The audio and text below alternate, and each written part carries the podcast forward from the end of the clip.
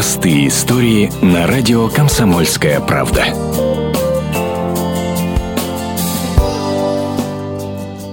Владимирский программист, задумавший пересадить себе здоровое тело, решил заработать на операцию сам, а заодно и науке помочь.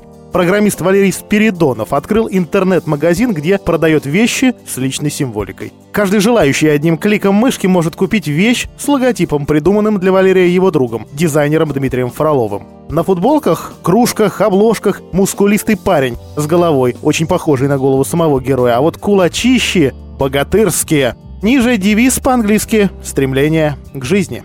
Слоган точно отражает все мое существование, рассказывает Валерий. Жизнь, учеба, работа, близкие люди, счастье – все это элементы активной жизненной позиции, которую я занимаю и показываю, что любые барьеры преодолимы.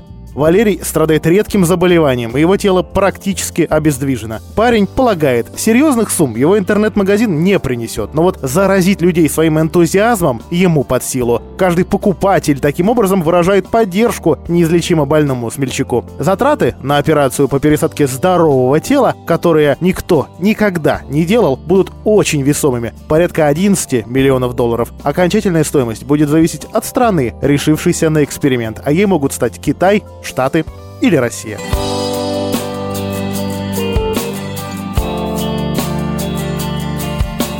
Простые истории на радио «Комсомольская правда».